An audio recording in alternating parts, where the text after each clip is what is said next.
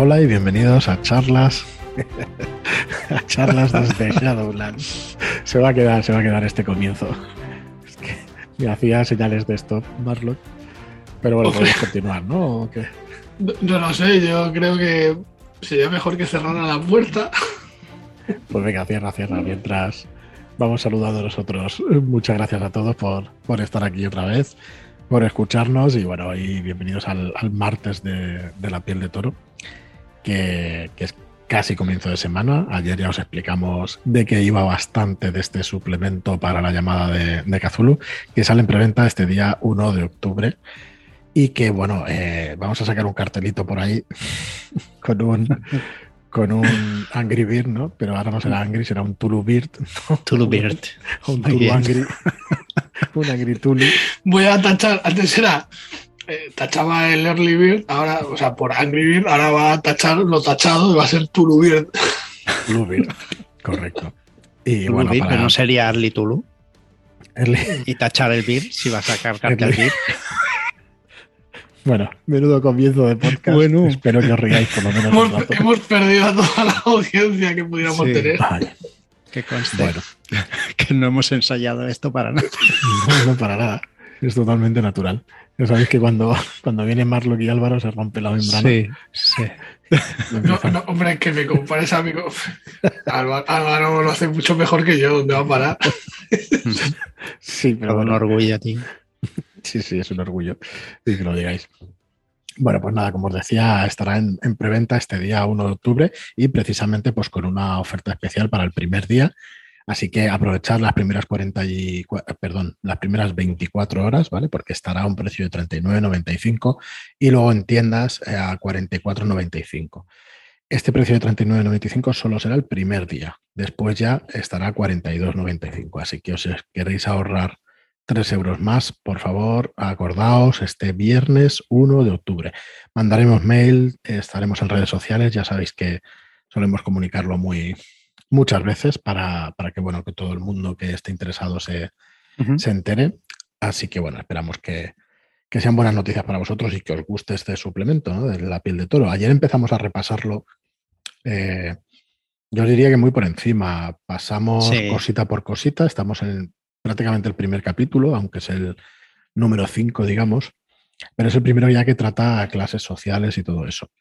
Eh, antes de seguir, un poco con el repaso al módulo, que es lo que vamos a hacer durante toda la semana, eh, deciros que la reputación del señor Castiñeira, que habíamos previsto mandaros ayer el, el PDF, pues se va a atrasar, se va a atrasar porque queremos acabarlo y tenerlo lo mejor posible.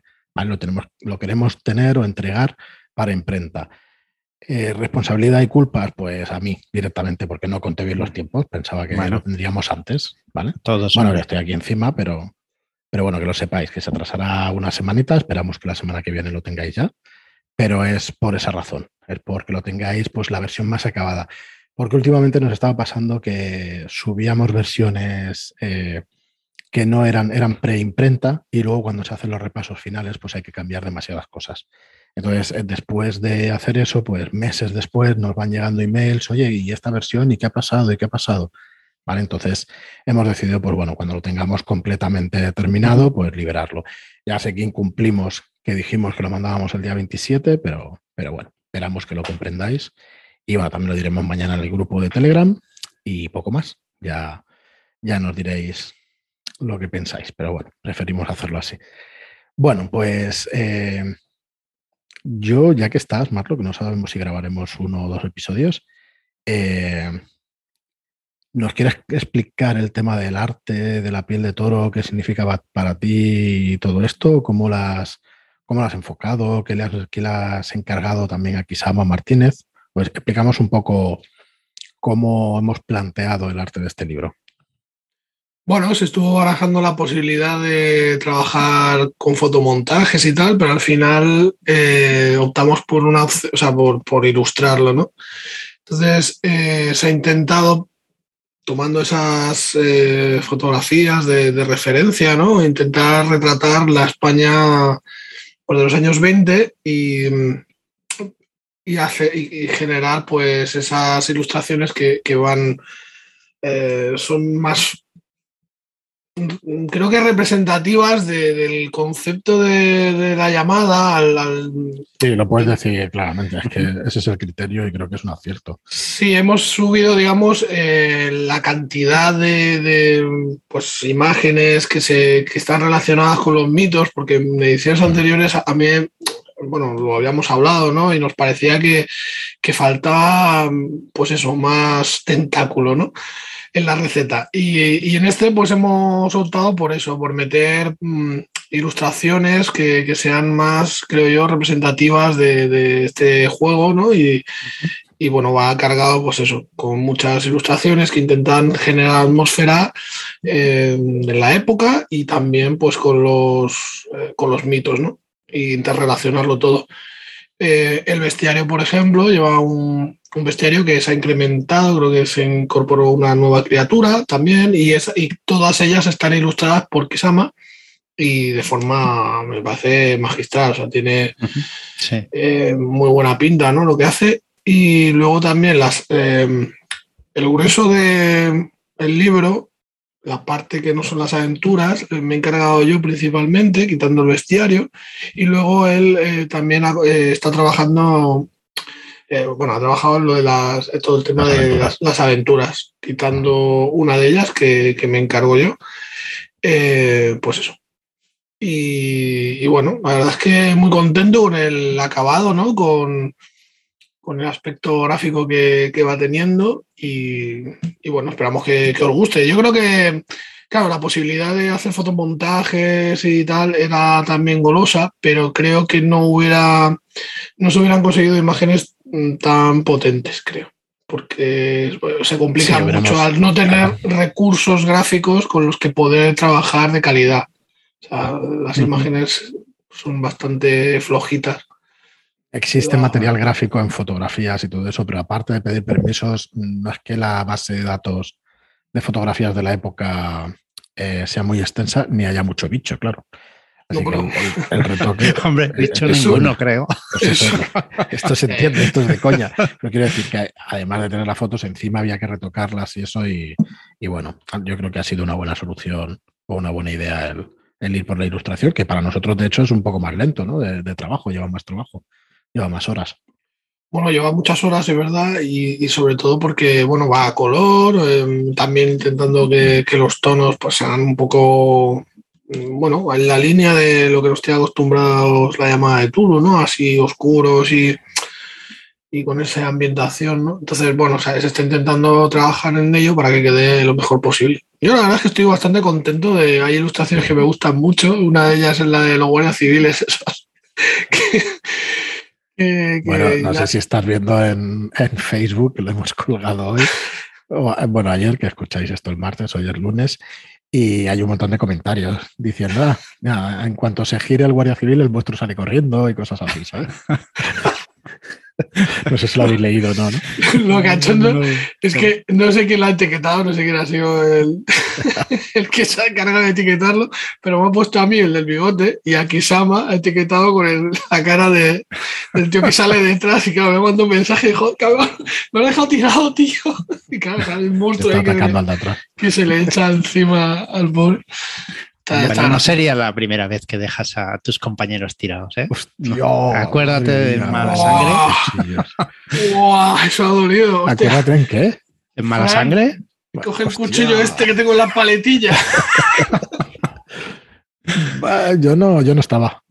Tú no estabas. No sé nada. No sé ¿Qué, nada al qué- respecto. qué puedes esperar? No, pero perdona, pero perdona. ¿Qué puedes ser? Bueno, uy, ahora iba a entrar No, al saco. cuidado, cuidado.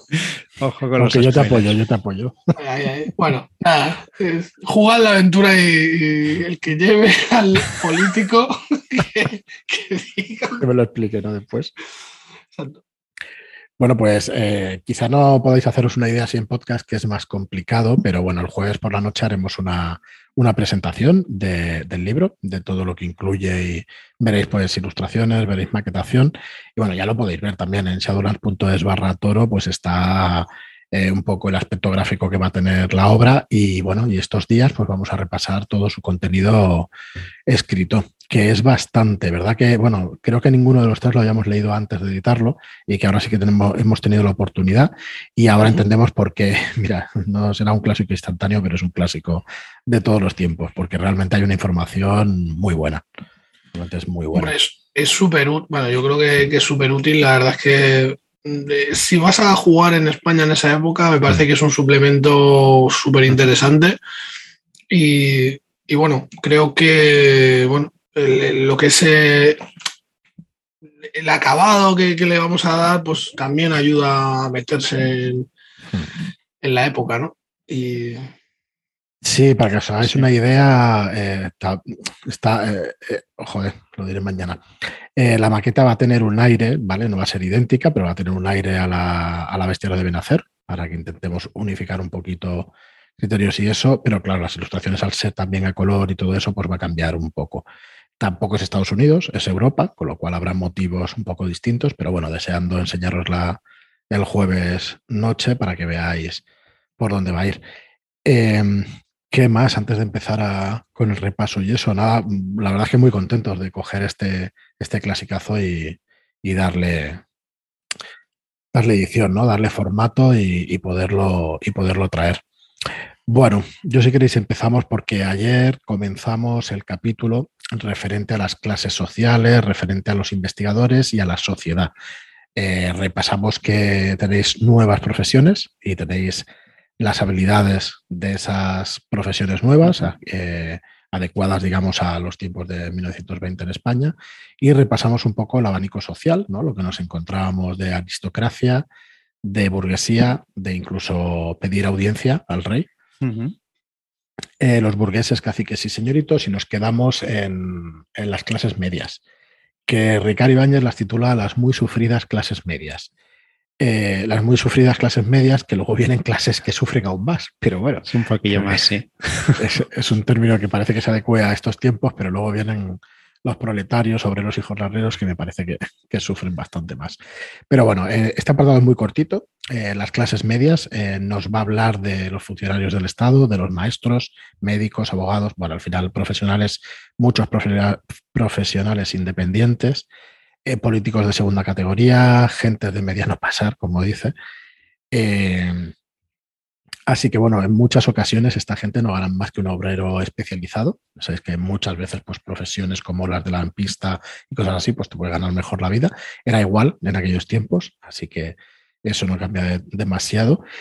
Pero sí que tenían alguna particularidad. bueno, como ahora, ¿no? Que al final gastaban quizá más de vez en cuando para irse al teatro, ¿no? Y para, para aparentar más de lo que son, llevar a, sus hijos a colegios caros. y bueno, Mm. Mientras recosían la ropa una y otra vez para porque era un traje bueno, ¿no? Así que bueno, ya no, no, estamos hablando de burgueses, estamos hablando de clase media.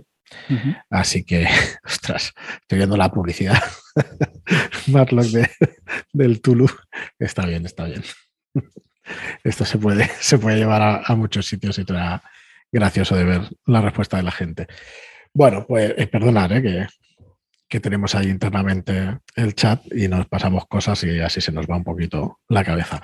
Bueno, luego habla Ricard de los proletarios, de los obreros y de los jornaleros. En 1930 había censadas 8 millones de personas como clase trabajadora, de una población de 24 millones. ¿Vale? Eh, y unos 4 millones y medio trabajan la tierra. ¿Vale? 300.000 más o menos de la industria textil y unos 270.000 son obreros de la construcción. También 200.000 la industria de la alimentación y unos 100.000 mineros. Bueno, eh, tampoco, bueno, para, hacernos un poco una idea. Exacto, para hacernos una idea y más o menos coger eh, posibles personajes, ¿no? Trabajadores. El resto, casi dos millones, están formados por oficinistas, empleados, dependientes y criados, que había muchísimos en aquella, en aquella época. De hecho, pues, no sé si explicar una anécdota familiar, pero bueno, mi abuela estuvo toda la vida en una finca cuidando de los trabajadores que había y tal. ¿eh? Si no era criada, pues poco le faltaría, ¿no? Porque trabajaba como una burra en el campo y luego, pues haciendo la comida y eso y haciendo las habitaciones de los trabajadores y todo eso. Eh, no era criada, pero sí es verdad que estaban a sueldo, digamos, de, entre comillas, quizá un señorito, ¿no? De una finca donde trabajaban unos cuantos y, y él pues venía un par de veces al año a mirar su hacienda y a ver los réditos y, poco más.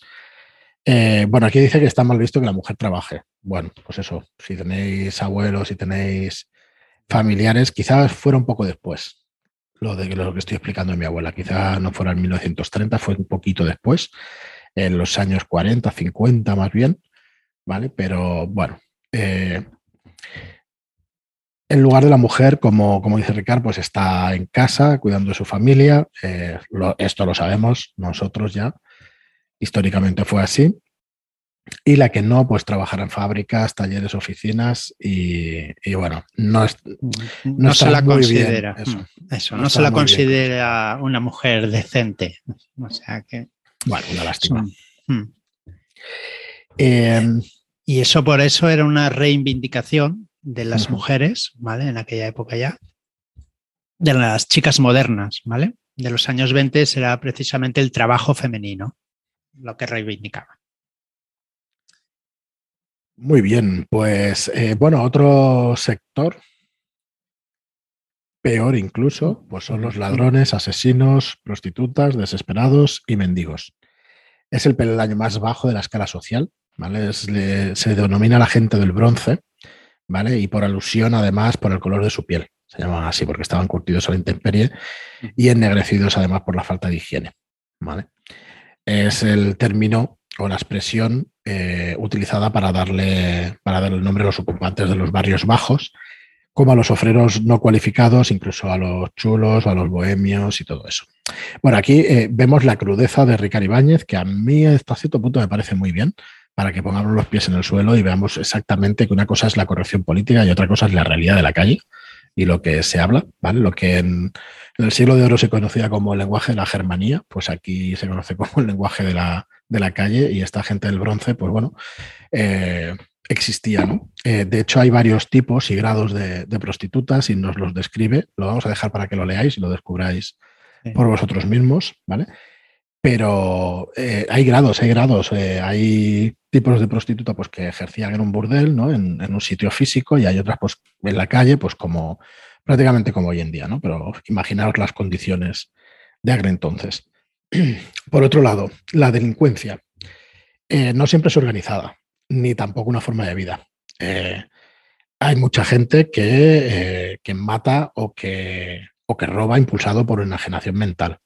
¿vale? O sea que nos explica un poco todo, todo lo que había por la época. Em, es que está, realmente estas, estas secciones están hace, muy bien. Hace un marco, yo, creo que una de las virtudes que tiene es que te hace un marco histórico sobre, el que poder, sobre el que poder, eh, pues eso, mm. eh, jugar partidas y, tal, porque eh, a lo mejor lo idealizamos, idealizamos la época o y, yo creo que, el libro te, lo pone bastante real, o sea, le da bastante crudeza, ¿no? claro, otra cosa es como queramos jugar. Sí, sí, claro. Dale, dale, que te interrumpió justo en, medio. No, no, sí, es, únicamente eso, que a mí me parece que, bueno, el estilo de Ricard sabemos que es, que es crudo, que el tono que usa es muy directo y que, bueno, que llama las cosas por, como, como, sí, entonces, eh, no sé, yo creo que, le da un toque bastante interesante. Otra cosa es que luego nosotros juguemos, aprovechemos las cosas o le demos una vuelta de tuerca. Pero bueno, creo que el tapiz está ahí, ¿no? Sobre el que poder. Sí, al final eh, todo lo que se dice desde mm, sobre la delincuencia, ¿no? Que no siempre es organizada en el sentido de que si te falta trabajo, tienes frío, tienes pobreza, hostia, al final hay una masa de gente desesperada que lo que va a hacer pues, es robar. Entonces, eh, invadirá propiedades privadas, practicará el robo, eh, por supuesto la prostitución y todas esas cosas que nos parecen tan mal. Sí, pero cuando lleguemos a la sección de, penas, ¿no? Porque también hay una. ya, veréis, ya. Que no se la gastan. No, no van con chiquitas. Es un. Claro, es que al final eh, la represión que se utiliza para ciertas cosas si al final pasas hambre, pues está muy bien que reprima, pero no has acabado con el origen de esa, pobreza y de esos robos, ¿no? Pero bueno, esto ya son consideraciones que no nos vamos a meter en ella, aunque yo lo haya soltado así. ¿Vale? Eh, pero bueno, que, sepáis que explica todas estas cosas, ¿no? De hecho, en esta misma sección hay una, hay una caja que nos va a explicar eh, el extracto de un reglamento de la Guardia Civil con leyes antigitanas directamente. O sea, eh, pero hablaba mm, más que nada porque eran pueblos o eran gente, creo que lo dijimos ayer, ¿no, Joaquín? Sí, sí, sí. Que, son más itinerantes, ¿no? exacto, son una comunidad aparte. no, no son eh, no están dentro de, los mendigos o los atracadores y, todo, todos los ladrones, ¿no? Es una comunidad pues, que, se dedica a moverse y no, es, no está quieta. No, está, hoy en día igual estamos acostumbrados ya que se han establecido ¿no? a un, sitio concreto, pero sí que es verdad que era más nómada en aquella época. Y aquí tenéis un extracto de, de artículos reales del Código de la Guardia Civil, del reglamento, perdón, de la Guardia Civil, donde vais a poder ver pues esto que tenían ellos como órdenes directamente ¿no? de, cumplir. Eh, casos aparte, un caso aparte, anarquistas y algo más. Bueno, a partir de la Revolución Rusa de 1917, eh, bueno, llevó a, un movimiento que fue, que fue mundial, en realidad, ¿no? Entonces, mm, en agosto de 1917 en España hubo una huelga revolucionaria. Entonces, mm, Lenin incluso fue uno de los que dijo o afirmó que la segunda revolución comunista se efectuará precisamente en la península ibérica. De hecho, yo había leído en algún libro de, sociología que los rusos y los españoles teníamos un carácter muy parecido y lo escribía en el contexto este del tema de, las ideas políticas y todo eso, porque fue la época esta del anarquismo y todo eso. Entonces, estos anarquistas precisamente son los que eh, destacan entre los revolucionarios por su fanatismo, ardor, llamémoslo como queramos, y muchas veces, o la mayoría, la, ingenua esperanza de un futuro mejor. ¿vale? Así que bueno, muchos de ellos pues alcanzaban caracteres mesiánicos y, bueno, mm, imaginaos hasta dónde se podía llegar. Eh, yo, este libro es un poco como el de esos terroristas, es una es semilla de aventura tras semilla de aventura. Incluso con ese realismo tan duro y eso, se te ocurren muchísimas cosas que hacer. Así que realmente. Bueno, al final el realismo en las partidas lo pones tú y la mesa, claro. Mm. Le puedes dar el realismo que quieras. Bueno, me refiero que, que, igual no se te ocurre de, pero leyendo esto dices, ostras, pues claro. un, mm. un, atentado anarquista hace que sucedan una serie de hechos y mientras o durante lo mezclamos con cosas de, de Cthulhu. Eh, acuérdate de Wall Street, de, la partida que hicimos de Wall Street, que, bueno, no vamos a decir qué había detrás, pero movimientos políticos y de todo. Había, había de todo. Había de todo. Muy bien mezclado por, por Xavi, por Mezclado y, agitado. Bueno, igual nos estamos. Esto es un poco injusto, ¿eh? O sea, estáis sacando aquí una partida en la que yo no he visto, ni escuchado, ni nada de nada, ni leído, y no, no me parece bien. Tilingas. Habrá que volverla a hacer, ¿no? Bueno, eso, pues, yo sé, por lo menos. Solo necesitas 15 jugadores más. cuatro partidas con cuatro jugadores cada una. Bueno, eh, tendremos que ir un poquito más rápido, ¿vale? Porque, porque el capítulo, solamente este tiene más de 10.000 palabras, o sea, tenemos aquí unas 20 páginas, así que, bueno, nos explica también las fuerzas vivas, ¿vale? Que son la iglesia y el clero, eh, antes hablabas de cifras también, o hablábamos de cifras, y aquí hay 20.000 religiosos, 60.000 monjas y 35.000 sacerdotes. sí, también son pocos, sí. Son más de 100.000 personas, o sea que. ¿Mm? Muchísimo. No me extraña que tuvieran esa fuerza y, bueno, aparte del número de personas, ya sabéis, la Iglesia Católica, la, fuerza que ha tenido siempre, siempre aquí en la, en la península. Mm, ¿Qué más? Yo estoy aquí dando un repaso por encima, de hecho, eh, se multiplican las órdenes religiosas, ¿vale? La, vienen órdenes religiosas expulsadas directamente de las viejas colonias, como Cuba o Filipinas, ¿vale? Pero también venían franceses, italianos, portugueses, ¿vale? Así que, bueno, también en los primeros años del reinado de Alfonso XIII, las relaciones entre Iglesia y Estado, como mínimo, son tensas, ¿vale? Así que hubo bastantes rifirrafes entre la, entre el, rey, ¿vale? Y, y estas clases eclesiásticas. De hecho, la Iglesia y el clero apoyarán de manera entusiasta al dictador Primo de Rivera. ¿vale? Lo aclamarán como restaurador, fortalecedor de la monarquía cristiana y bueno, ya sabéis que al final va por intereses la cosa, por muchos ideales que haya detrás. Pues hay mucha gente que los hay y está muy bien en muchas ocasiones, pero hay mucha otra gente que está detrás pues intentando desviar utilizando esos ideales para, para otras causas. ¿vale? ¿Qué más? Bueno, los maestros también nos explica un poco los, los niños, por ejemplo, sin escolarizar. Solamente en Madrid hay 80.000 niños sin escolarizar.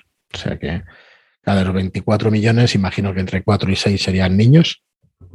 Así que si solamente en Madrid había 80.000 niños sin escolarizar, pues imaginaos el grado de, de, incultura que habría en todo el país, porque más de un cuarto, más de la mitad, pues no sabría leer y escribir, seguro. Y bueno, eh, nos va a explicar aquí en este apartado pues cómo se vivía y que los centros de enseñanza y todo eso, eh, cuáles eran los mejores, en principio colegios privados, pero claro, eh, llevados directamente por órdenes religiosas. O sea que estamos otra vez con lo mismo, ¿no? A veces hay círculos viciosos de los cuales es muy difícil, muy difícil salir.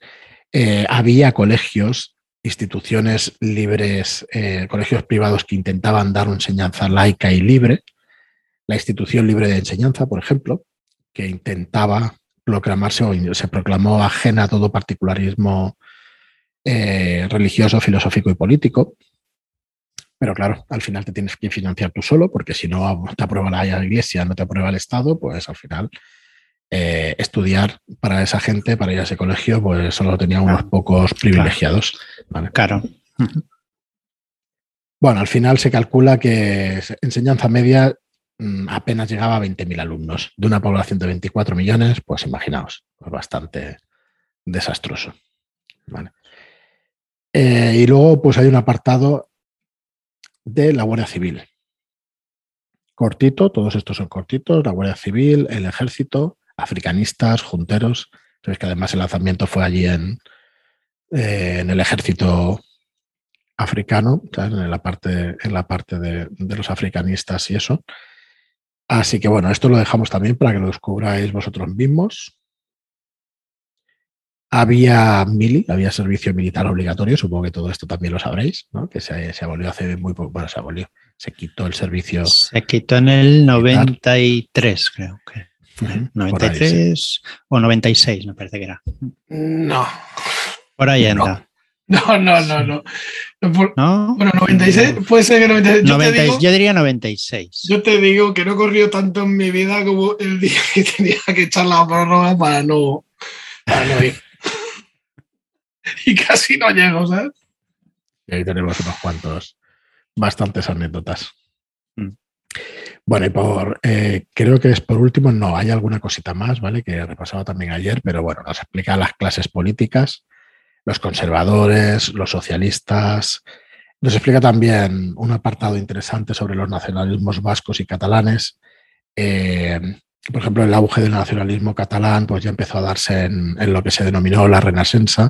¿vale? De hecho, se conoce históricamente todas las causas estas. ¿eh? Lo que pasa es que ya sabéis que hoy en día pues, nos metemos en un vergenal si queremos afirmar ciertas cosas. Pero bueno, es así. Aquí hay, hay datos y eso para que los utilicéis si queréis.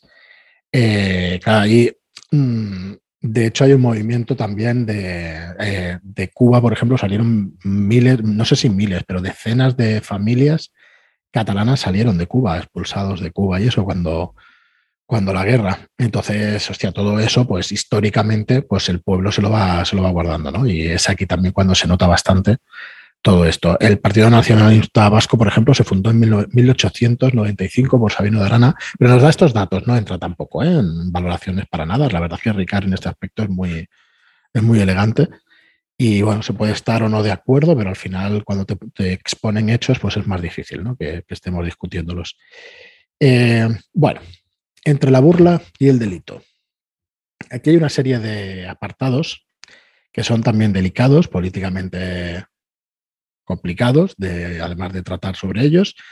Pero bueno, no sé, es que por lo menos estamos en nuestro podcast, pues podremos nombrarlos. Podemos hablarlo. Es el apartado este entre la burla y el delito, pues por ejemplo es el escándalo de la mujer moderna, ¿no? que si las mujeres al final, eh, si quieren tener unas costumbres eh, más normales, más, pues sí, más normales, ¿vale? Pues va a ser eh, llamada chica locada, liberal, o sea, bueno, eh, imaginaos, ¿no? Eh, o sea, hay libertinaje, todas estas cosas que se decían, por no decir tonterías. Entonces, bueno, nos explica un poco por dónde iban los tiros, ¿vale?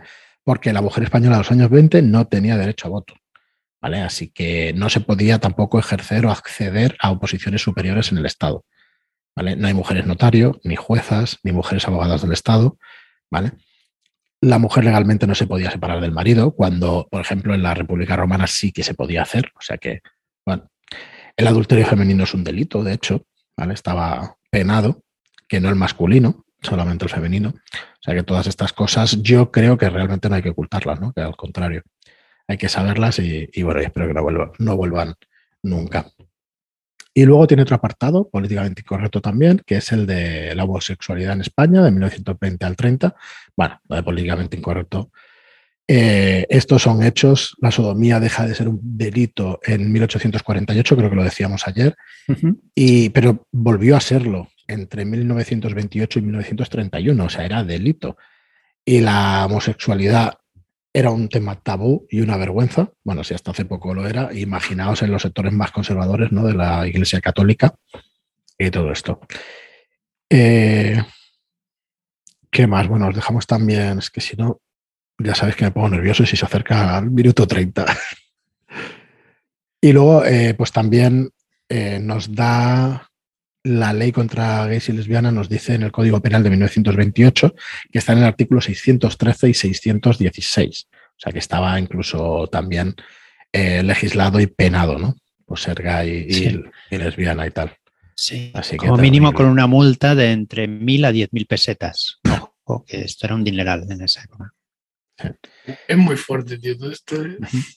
Es que claro, hace 100 años, ¿eh? Hace 100 años. o sea, que eso estamos hablando de entre dos y tres generaciones, que no hace demasiado. Eso es lo que quiere decir, que no hace demasiado, que sí, que ya sabemos que a los jóvenes les puede parecer mucho, a nosotros ya nos parece un poco menos de tiempo. Así que bueno, poco a poco nos parecerá más cercano. Nos parecerá nada, sí. Pero bueno, para que os hagáis una idea ¿no? del contenido que tiene Yardio, a mí me parece importante que se sepa porque Joder, porque este suplemento pues ha sido un clásico mucho tiempo, pero realmente no lo lees hasta que no lo vas a jugar. Y hay un material aquí buenísimo, buenísimo. Ya digo que puedes ambientar cualquier aventura en, cualquiera de estas, de estas cositas, ¿no? De estos detalles que nos, que nos aporta Ricard. Y bueno, nada más por hoy. No sé si Marlock eh, tienes alguna cosa, te lo pregunto porque tú como igual estás un poquillo menos, no sé si podremos grabar otro. No, en principio nada más. La verdad es que. He dicho todo lo que tenía que decir. Sí, sí, es que, claro. En realidad lo que quiero que digas es que estabas muy contento de, poder ilustrar este suplemento, tío. Que es un Hombre, pero es que eso no hace falta que lo digas. Eso es algo que yo estoy encantado con todos los proyectos que vamos eh, enlazando. Joder, estoy más que, más que contento. Sí, la verdad es que es Joder, y una cosa así. Pues, aparte, es que es, joder, bueno, es que es un orgullo, tío, el poder, vamos, poder ilustrar un libro que es em, un clásico en, lo que es el panorama de, de Tulu en, España. O sea, que, no sé, es un, honor y la verdad es que estoy encantadísimo. Sí, sí. Bueno, esperamos que, que, que, quede bien, que os guste el resultado y que se juegue muchísimo, que se vea. Eh, de hecho, me pasaba a Marc Alpena, que luego lo pondremos en el grupo de Telegram, que se hacen partidas en el grupo de Resistencia Lúdica, en la web de Resistencia Lúdica, se van a empezar partidas de la piel de toro de todos los, de todas las aventuras de la piel de toro. Se van a jugar todas. Así que está muy guay. Ahora me la acaba de pasar, o sea que pondré el enlace dentro de un ratito. Así que muy guay, muy guay. A ver si se juega mucho y. si juegas seguidas las partidas, alguna ya pone. Si has jugado la anterior, mm. pues mm, aquí sí que tienes que tirar cordura o tienes que hacer alguna cosilla extra. Y cordura hay que tirar siempre. sí, sí. Pero si has jugado la anterior, más. Bueno. bueno, pues nada, Muchas gracias a todos por estar ahí. Eh, creo que les gustó el episodio de ayer, Joaquín, a más de uno del Telegram, que ¿Sí? dejad ya de hablar tanto del producto que lo vendéis, coño, pues sí. es el trabajo que tenemos, pero bueno, la verdad es que Esto, por decirlo de alguna manera, pues se vende solo, ¿no? Es un, es un producto muy, muy bueno, realmente. Y nada más, muchas gracias a todos por estar ahí. Gracias por vuestras reseñas de 5 estrellas en iTunes y por vuestros me gusta y comentarios en iBox. Gracias y hasta el próximo programa. Muchas gracias y hasta la próxima. Adiós.